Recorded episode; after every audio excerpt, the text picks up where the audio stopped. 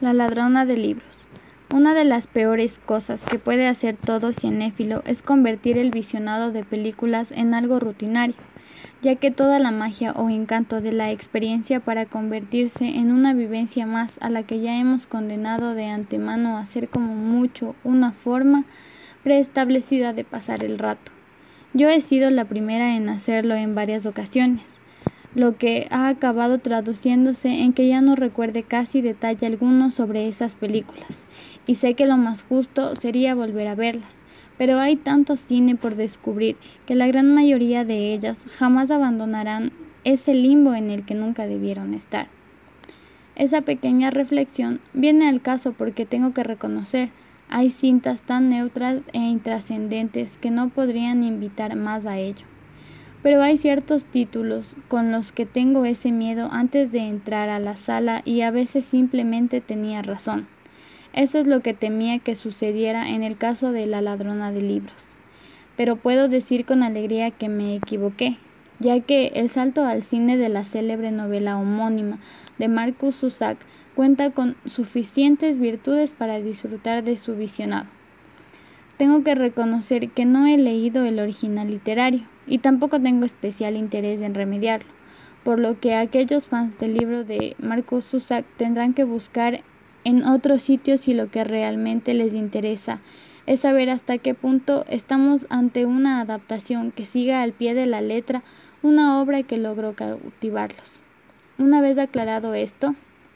entremos en la materia con La ladrona de libros una cinta que apuesta por un tono pausado y una aproximación suficientemente neutra al espinoso material que tiene entre manos para intentar llegar así a la mayor cantidad de público posible.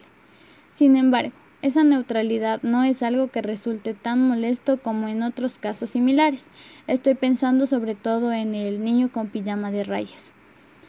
Tampoco esperen grandes alardes en los aspectos técnicos donde todo está perfectamente medido,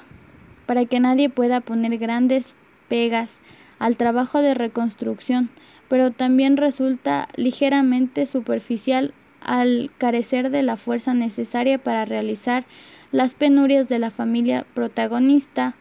o de todos aquellos a su alrededor.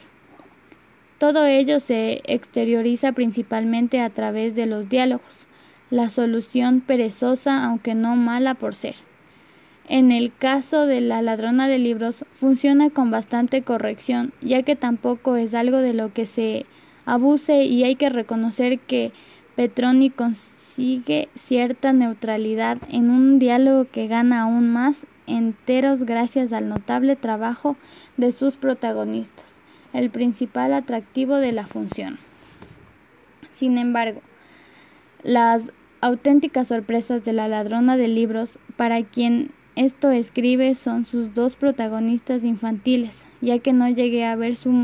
en su momento a Sophie Nelson en Profesor Lazar y Nico Lizarch no había participado con anterioridad en nada reseñable que traspasara la, la, frontera de su Alemania natal. Ambos logran que la película transmita verdad con unas interpretaciones que consigue superar la limitación del guion para crear una conexión emocional entre lo que sucede en pantalla y el espectador. Poco importa que ya no olamos todo lo que va a ir pasando en el desenlace donde la voz en off gana una importancia notable.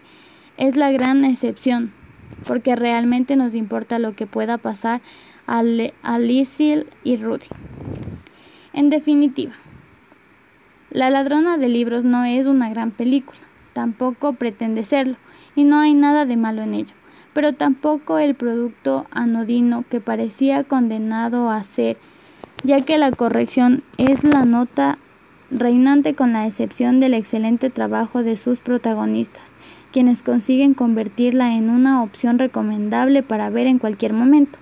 ya sea de forma inminente en una sala de cine o dentro de un tiempo sentados bien cómodos, calientitos en el sofá en nuestra